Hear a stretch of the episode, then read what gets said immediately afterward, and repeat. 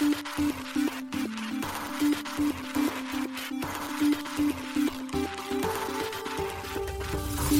しい経済ニュース。この番組では現当社のメディア新しい経済がブロックチェーン仮想通貨フィンテックに関する日々のニュース解説を平日毎日音声コンテンツでお届けしています。そして新しい経済ではブロックチェーン仮想通貨に関するニュース解説記事やインタビュー記事学習記事などのたくさんのコンテンツを掲載しております。ぜひ新しいひらがな経済漢字で検索してメディアもチェックしてくださいそして LINE 公式アカウントではメディアの更新情報を配信しております LINE 公式アカウントにもぜひご登録ください現当社新しい経済編集部の大塚です。高橋です。はい、本日は2月の7日水曜日です。今日のニュースいきましょう。ソラナネットワークが約5時間停止、現在は再開。イエレン米財務長官、議会はステーブルコインを規制する権限を提供すべきと発言。米マイクロストラテジー約877億円相当のビットコイン追加購入、合計保有数19万 BTC に。自称ビットコイン発明者クレイグ・ライト主張を裏付ける文書について偽造を否定バイナンスにモジュラーブロックチェーンディメンション上場メインネット公開に合わせコインベースにベース上のエアロドロームファイナンスと OP 上のベロドロームファイナンス上場。メタマスクロビンフッドコネクト統合で暗号資産の購入手段を追加。アークインベストのキャシーウッド現物ビットコイン ETF で金から BTC への移行を進むと指摘。ドゥードルズがコラボ G-SHOCK の詳細発表。渋谷パルコでポップアップ開催へ。ソラナモバイルの新 Web3 スマホチャプター2予約注文数が6万台に。クリプトリエ NFT マーケティングプラットフォームミントモンスター提供開始。SBIVC トレードプライム優遇プログラム新設。月間1000万円以上の売買で翌月キャッシュバック米国ビットコインマイニングの電力消費量について緊急調査を開始。報道。再生不動産を小口購入可能な宿泊券 NFT に。ライフルがライフルステイ開始。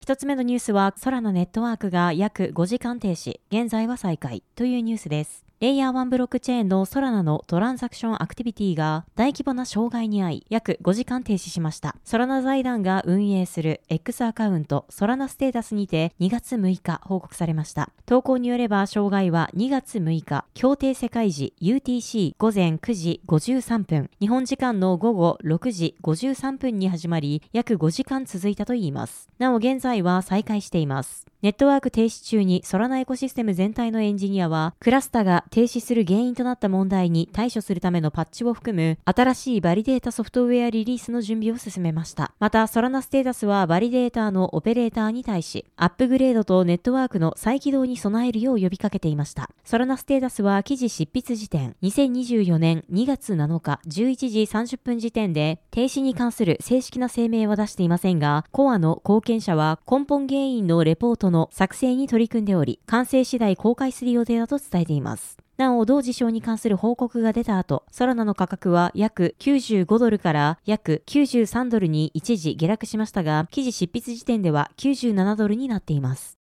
続いてのニュースは米議会はステーブルコインを規制する権限を提供すべきと財務長官発言というニュースです米財務長官ジャネット・イエレン氏が消費者保護と金融安定保護におけるギャップを埋めるためステーブルコイン発行者とウォレット提供者を規制する連邦権限を議会に与えるべきだと議員らに語りました。イエレン財務長官は金融安定管理評議会 FSOC と金融市場に関する大統領作業部会は正式な規制権限が必要な分野としてステーブルコインと証券ではない暗号資産の現物市場を挙げていると述べています。この記事は新しい経済がロイターからライセンスを受けて編集したものとなっております。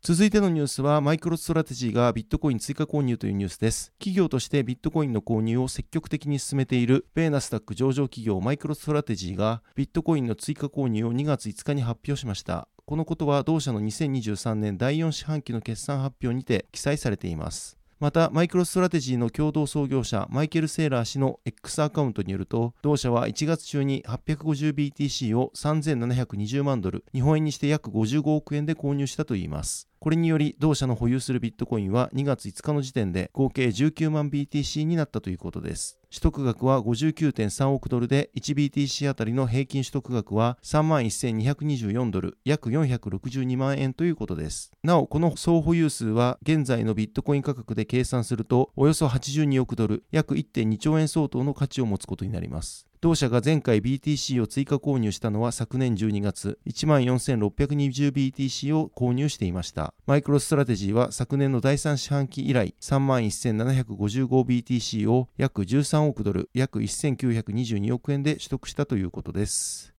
続いてのニュースはクレイグ・ライトが自身の主張を裏付ける文章の偽造を否定というニュースです。ビットコインを発明したと主張するオーストラリアのコンピューター科学者クレイグ・ライト氏が激しく議論されている自らの主張を承認するために文章を偽造したことは一度もないとイギリス・ロンドンの法廷で語りました。同氏は暗号資産の所有権をめぐる法廷闘争で証拠を固め始めました。ライト氏は2008年にサトシ・ナカモトの名で発表されたビットコインの基礎となるホワイトペーパーの著者であると語っています。それに対しクリプトオープンパテントアライアンスコパはライト氏を法廷に訴えました。それはライト氏がビットコイン開発者を訴えるのを阻止。し世界で最も有名で最も人気のある暗号資産のオープンソースの性質を維持するためだといいます。コパはロンドン高等裁判所にライト氏がサトシでないとの判決を下すよう求めています。コパによると、ライトは自分の主張を立証するために何度も文章を偽造し、その偽造が発覚すると話を変えたといいます。しかしライト氏は偽の記録に頼ったことを否定し、本物でない文章については元弁護士や同僚を含む他人のせいだと主張しています。サトシ仲本の正体に関する長年の憶測の集大成ともいえるこの市川地下の公聴会で54歳のライト氏は2月6日6日間に及ぶ証言の第1回目を開始しました。コパの弁護士ジョナサン・ハフ氏はライト氏に対しサトシ仲本であるという主張を裏付ける文章を偽造または改ざんしたことがあるかと尋ねました。ライト氏はいいえと答えました。ハフ氏はライト氏がサトシ仲本という名前を使用する決断をしたと主張する手書きのメモが記載された学術論文など多数の捏造疑惑惑をライト氏に突きつけました。コパによればこの文章はビットコインホワイトペーパー公開よりもより前のものであるかのように見せるため目に見えるほど異なるフォントで数字が書かれた偽造タイムスタンプが含まれているといいます。ハフ氏はライト氏にこれは起源神話の一部としてあなたが偽造した文書ですと言った。ライト氏は文章を偽造していないとしもし私がその文章を偽造していれば完璧だっただろうと付け加えています。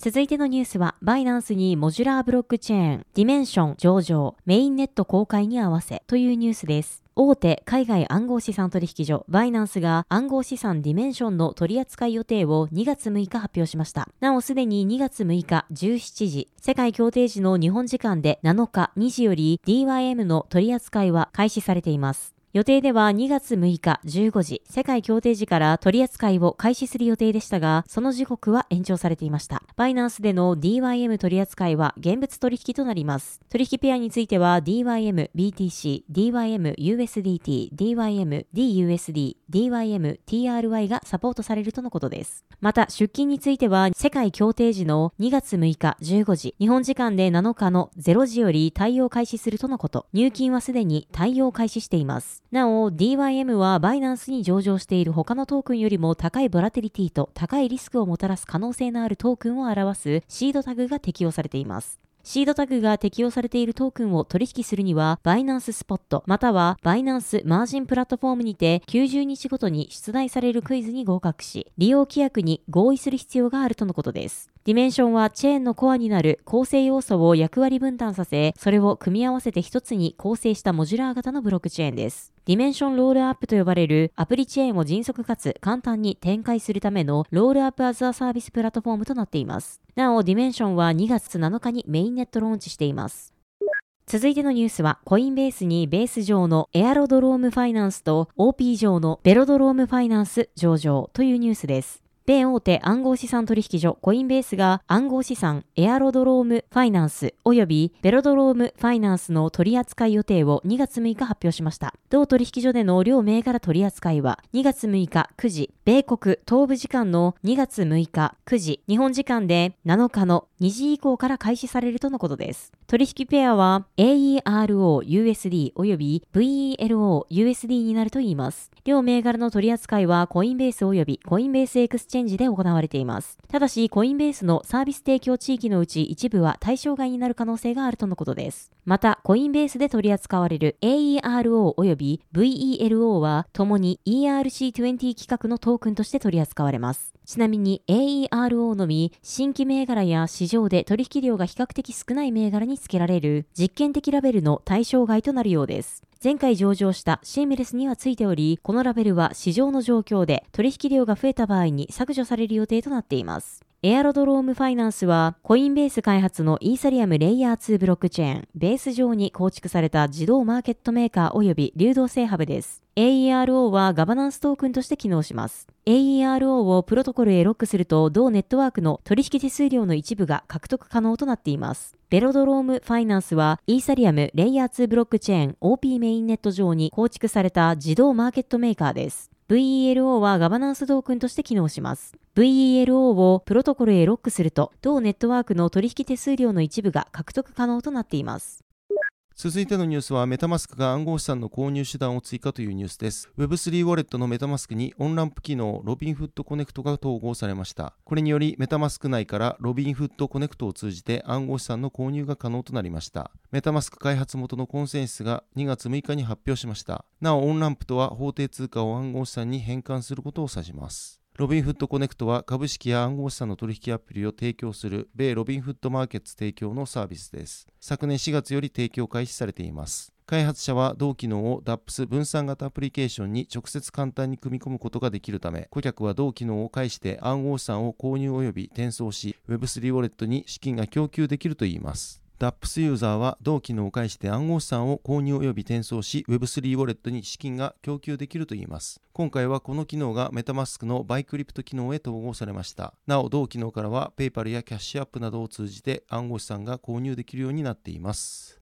続いてのニュースは、アークインベストのキャシーウッド、現物ビットコイン ETF で金からビットコインへの移行が進むと指摘というニュースです。米アークインベストメントを率いるキャシーウッド氏が投資家らが価値保管資産を金からビットコインへ移行する傾向にあると考察しています。アークインベストの YouTube にアップされた Big Ideas 2024の中で2月4日発言しています。YouTube にてウッド氏は金の価格に対してビットコインが長期的に強い上昇トレンドを示す金チャートを紹介。同氏によればこのチャートはビットコインが部分的に金の代わりになりつつあることを反映しているといいます。ウッド氏は現物ビットコイン ETF 承認後、この動きが顕著になったと指摘。このチャートは金との対照的な関係よりもビットコインが上昇していることを示している。現在金からビットコインへの置き換えが進んでおり、ビットコインにアクセスするためのより簡単で摩擦の少ない手段がある今、それは続くと私たちは考えている、とウッド氏は述べています。またウッド氏は経済不安の時期にはビットコインが金同様、リスクオフ資産として機能すると期待しているようです。ウッド氏は昨年3月に米地方銀行指数でである KRE が暴落する中で、ビットコインは40%上昇したと指摘。また今回も KRE が上昇し、11の ETF が導入された後に少し調整した後、再びビットコインが買われていることにも触れ、質への逃避、あるいは安全への逃避であるという考え方が、この時実際に主張されたと同氏は主張しています。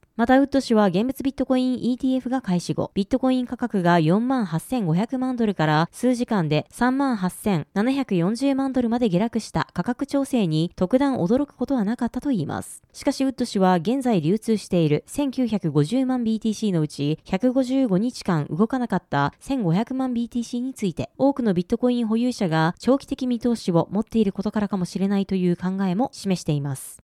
続いてのニュースは、ドゥードゥルズがコラボ G-SHOCK の詳細発表。渋谷パルコでポップアップ開催というニュースです。NFT プロジェクトドゥードゥルズがドゥードゥルズデザインの G-SHOCK や期間限定アパレルなどの発売を2月6日発表しました。ドゥードゥルズは今月1日にカシオ計算機の G-SHOCK とコラボ予定であることを発表しており、今回はそのコラボ内容が公開されました。今回のコラボにより販売される商品はドゥードゥルズデザインの実物の G-SHOCK DW6900B 型およびデジタルコレクションです。その他にもドゥードゥルズのキャラクターとなるエイリアンのビニールフィギュアや期間限定限定のパーカー、T シャツ、帽子といったアパレルが販売されるとのことです。ドゥードゥルズデザインの G-SHOCK とデジタルコレクションについては1個169ドルの G-SHOCK ボックスとして販売され、同ボックスに G-SHOCK とデジタルコレクションが1個ずつ含まれているといいます。これらコラボ商品は渋谷パルコにあるポップアップスタジオ、数 G 東京にて、今月9日から11日まで開催されるポップアップイベント及びドゥードゥルズ所有者専用プラットフォーム、ステューディオで販売されるとのことです。なお、ステューディオでは日本時間で15日23時、東部標準時の午前9時から開始のプレセールと、日本時間で7日3時、東部標準時の午後13時から開始の一般販売があります。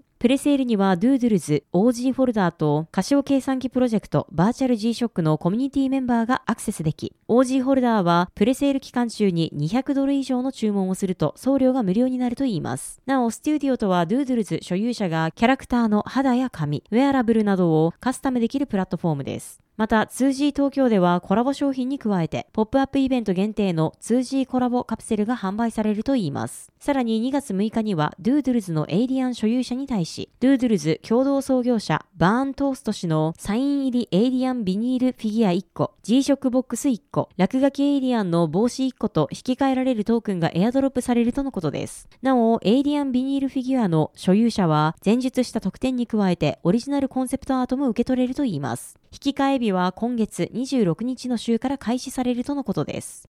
続いてのニュースは、ソラノモバイルが新 Web3 スマホチャプター2予約注文数が6万台にというニュースです。ソラナモバイルによる佐賀に続く Web3 スマートフォンチャプター2の予約注文数が6万台以上になったことが2月6日発表されました。なお、ソラナモバイルはソラナブロックチェーンの主要開発元ソラナラボの子会社です。チャプター2は先月1月17日より予約注文を開始。出荷は2025年前半となっています。ソラナモバイルのサイトを確認すると、チャプター2の予約注文は3段階に分かれており、予約開始時のファウンダーウィンドウでは450ドル、日本円にして約6万6500円で注文が可能です。この価格は特別価格とのことで、数量も限定しているといいます。なお、1月18日の時点で、ファウンダーウィンドウは間もなく締め切りとなるとのことでしたが、現在もファウンダーウィンドウでの販売は続いています。今後はファウンダーウィンドウに続き、アーリーアダプターウィンドウ、サポーターウィンドウでの注文となるようですが、それぞれの価格や注文開始時期などは現時点では明かされていません。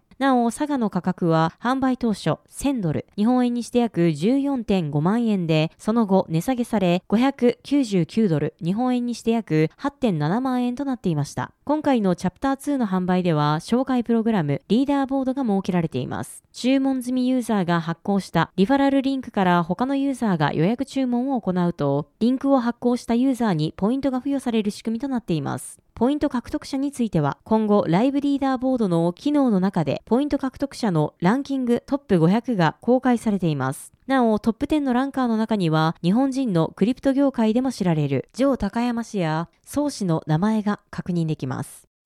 続いてのニュースは、クリプトリエ NFT マーケティングプラットフォームミントモンスター提供開始というニュースです。法人向けに Web3 ソリューションを展開するクリプトリエが NFT をビジネス活用するためのマーケティングプラットフォームミントモンスターの提供開始を2月6日発表しました。発表によると企業はミントモンスター活用により NFT を簡単に作成し QR コードなどユーザーに馴染み深い手法による配布が可能とのことです。また NFT 配布時にユーザーに特定のアクションを促すことやクーポンなどの特典の付与も簡単にできるといいます。その他にもユーザーとのコミュニケーションを一層活発にできるよう、メールアドレスの取得やアンケートの取得など、従来から求められるマーケティング情報の収集についても対応可能とのことです。これらミントモンスターの機能活用により、NFT の技術基盤を活用した新たなデジタルマーケティング手法として、企業と顧客のインタラクティブなコミュニケーションが可能になるとのことです。クリプトリエによると、ミントモンスターにより、企業は NFT の発行、配布、活用、効果測定までワンストップで企画運営が可能になると同時に、ユーザーは NFT を特別な仕組み、手続きを必要とすることなく、メールアドレスだけで受け取ることができるなど、これまで NFT の配布や取引における手間、難しさなどの課題を解決するとのことです。なお、ミントモンスター対応のブロックチェーンはイーサリアム及びポリゴンです。利用プランは NFT の配布数に応じて選択でき、月額5万円から対応可能とのことです。続いてのニュースは SBIVC トレードがプライム優遇プログラム新設というニュースです。国内暗号資産取引所 SBIVC トレードが大口取引顧客向けにプライム優遇プログラムを新設したことを2月7日に発表しました。同プログラムは大口取引顧客や暗号資産取引 Web3 関連ビジネスへの参入を検討している法人の顧客向けに提供されている SBIVC4 プライムの一環として提供されるといいます。プライム優遇プログラムでは SBIVC トレードへの預け入れ総資産が合計1000万円以上の顧客を対象とする会員サービスになるということです。このプログラムの会員の顧客には月間の現物の約定代金が1000万円以上になった際、翌月に日本円で最大1%キャッシュバックを行うということです。ただしこのキャッシュバックを受けるためには対象月末までにプライム優遇プログラムを申し込む必要があるということです。具体的なキャッシュバック比率として月間約定代金が1000万から5000万円の場合、ビットコイン、イーサリアム、リップルであれば0.2%、その他代を除いた暗号資産であれば0.5%になるといいます。また5000万から1億円の場合では、上記3銘柄であれば0.5%、その他代を除いた暗号資産で0.7%になるということです。そして月間約定代金が1億円以上の場合は、同3銘柄で0.7%、その他であれば1%になるということです。続いてのニュースは、米国ビットコインマイニングの電力消費量について緊急調査を開始、報道というニュースです。米大統領ジョー・バイデン氏率いるバイデン政権がビットコインマイニング企業の電力消費量における緊急調査の開始を承認したようです。フォーブスが2月5日報じました。データ収集は米エネルギー省 DOE の統計機関であるエネルギー情報局 EIA によって行われ2月5日より開始しているとのことです。EIA によればこの調査はマイニングのエネルギー需要の進化や成長地域の特定、マイニングにかかる電力源の定量化に焦点を当てたものだといいます。同調査においてビットコインマイニング企業は使用電力に関する詳細を回答しなければなりません。なお EIA によるマイニング企業に対する調査は緊急データ収集要請として1月26日に合衆国行政管理予算局 OMB によって承認されています。バイデン政権の2024年度予算では、マイニングの電気量を課税対象とする提案がなされていました。米国財務省はマイニングを行う企業に対し、マイニングに使用する電気代の30%に相当する物品税を課すといいます。なお、マイニング機器が自社のものでも、リースされたものであっても課税対象となるとのことです。マイニングは膨大な電力を消費するため、環境への影響、エネルギー価格上昇など、様々な側面から批判されています。補正予算書では、マイニングについて、マイニングの成長に起因するエネルギー消費の増加は、環境に悪影響を及ぼし、環境正義に影響を与えるだけでなく、マイナーと電力網を共有する者にとってエネルギー価格を上昇させる可能性があるとし、マイニングは活動が非常に変動しやすく移動も多いため、地域の公益事業者や地域社会に不確実性とリスクをもたらすという見解が記されていました。続いてのニュースはライフルが NFT 消費者向け宿泊サービス開始というニュースです。ライフルのグループ会社ライフルフィナンシャルが NFT 所有者向け宿泊サービスライフルステイの開始を2月6日発表しました。同サービスは宿泊施設に毎年1泊できる会員系 NFT ライフルステイメンバーシップの購入が可能なサービスです。再生不動産を小口で購入可能な別荘会員権及び宿泊権を NFT として発行することで利用者に1日単位でセカンドハウス保有体験を提供し地域貢献の機会も提供する取り組みになるといいます。通常の施設利用金額に対して最大37%オフの価格で同 NFT は購入可能になっているということです。また、ライフルステイメンバーシップは譲渡、販売もできるといいます。家族や友人へのプレゼントや NFT マーケットプレイスでの販売が可能ということです。なお、ライフルステイ第1弾として、プライベートサウナを併設した栃木県那須郡那須町にある再生別荘物件、リンネセカンドリビングサウナビラ那須の会員系 NFT を販売するということです。なお、決済方法はクレジットカードもしくはコインチェック NFT を通じたイーサリアム決済も可能となっています。ちなみにコインチェック NFT は国内暗号資産取引所コインチェック提供の NFT マーケットプレイスです。このプラットフォームでは先月1月30日からライフルステイメンバーシップの先行販売を行っていました。ライフルは空き家物件の全国的な増加という課題と向き合い、空き別荘のリノベーション貸し出しを行っているといいます。ライフルフィナンシャルの松坂綱弘氏はリリースにて、今回の NFT を皮切りにより多くの方が再生不動産をご利用いただくことで、地域貢献の機会が得られるよう、第2弾のプロジェクトも進行中ですので、今後の取り組みにもご期待ください。一部略とコメントしています。はい、本日のニュースは以上となります。そして本日新しいコンテンツ出ております。毎週水曜日恒例特集、サトシナコモトが残した言葉、ビットコインの歴史をたどる旅です。今回は、もし世界でインターネットが分断したらビットコインはどうなるです。この特集記事も第42回目となっております。この記事については新しい経済のサイトから見られるようになっておりますので、ぜひご覧ください。